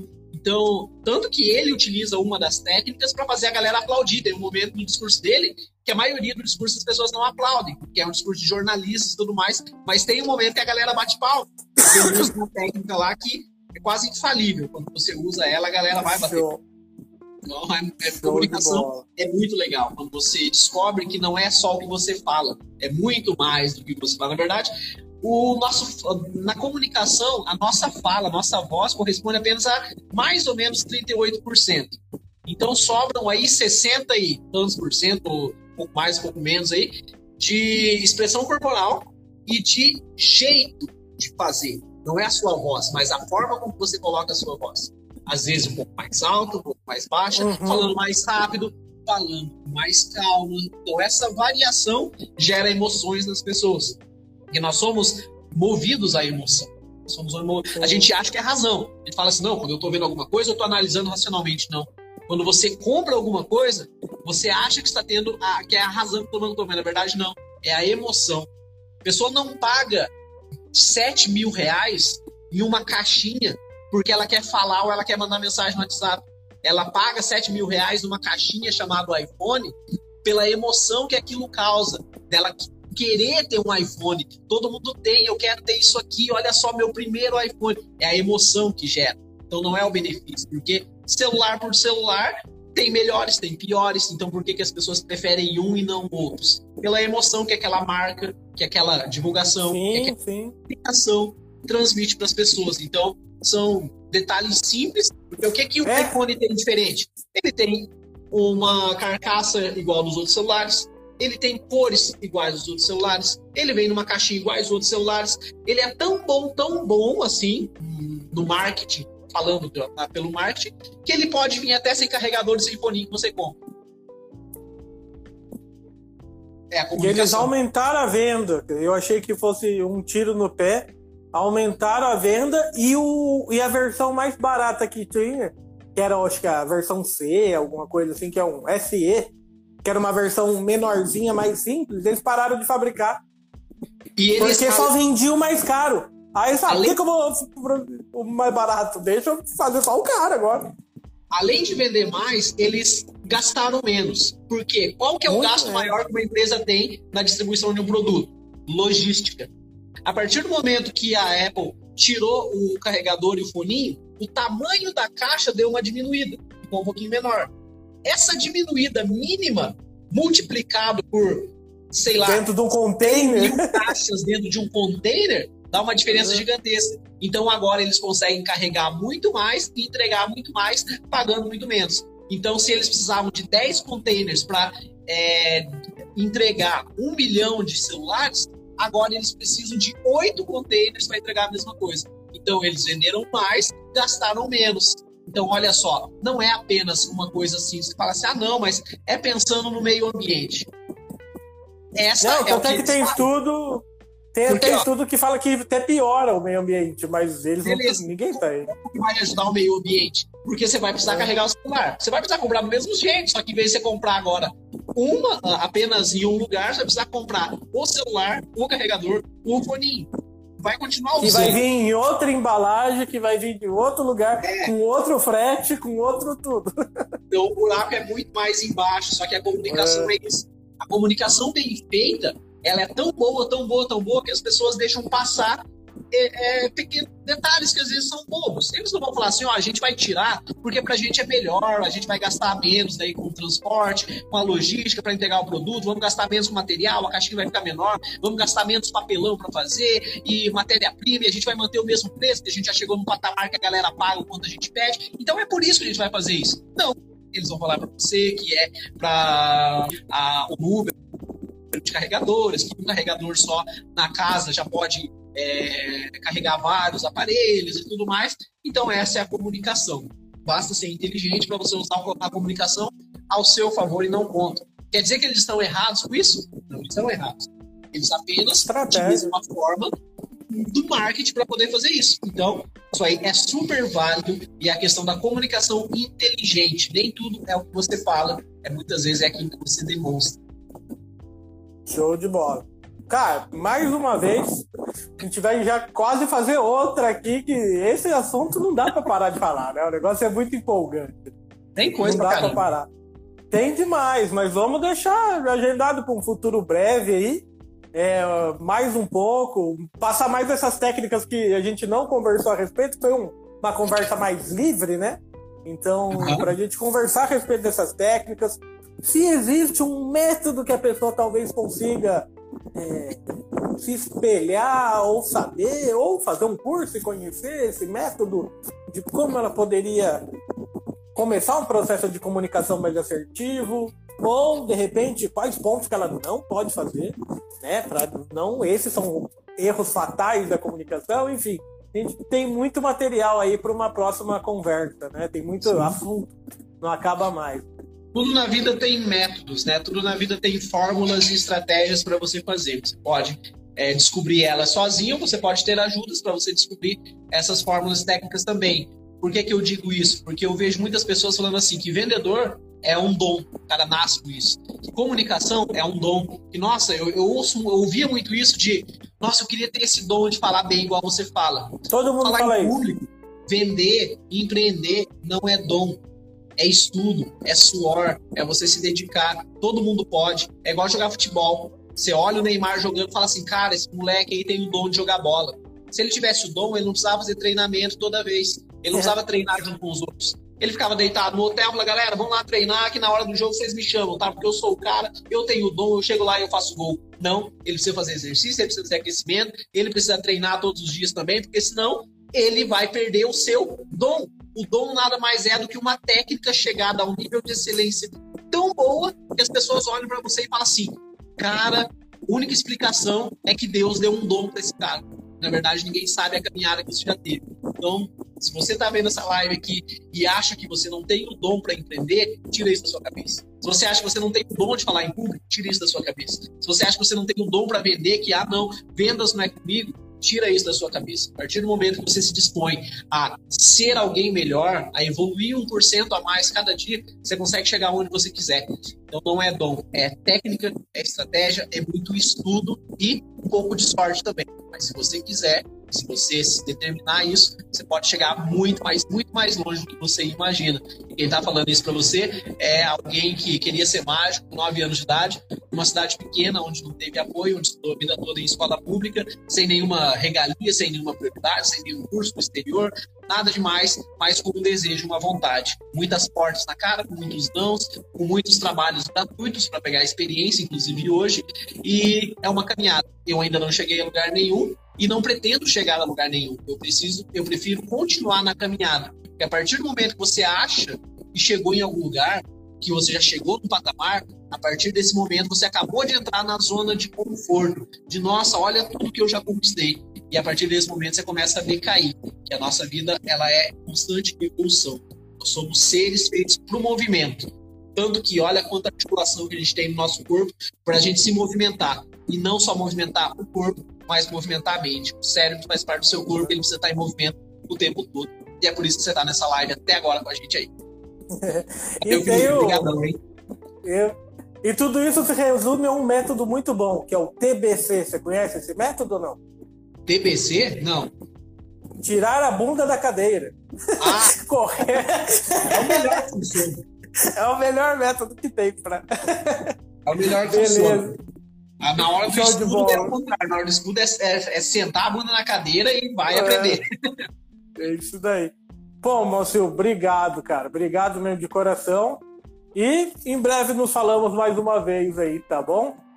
Valeu, valeu, Felipe. Obrigado, valeu. pessoal, que acompanhou a live aí. Muito obrigado. E depois a gente se vê mais. Falou, Márcio. Um abraço. Tchau, tchau.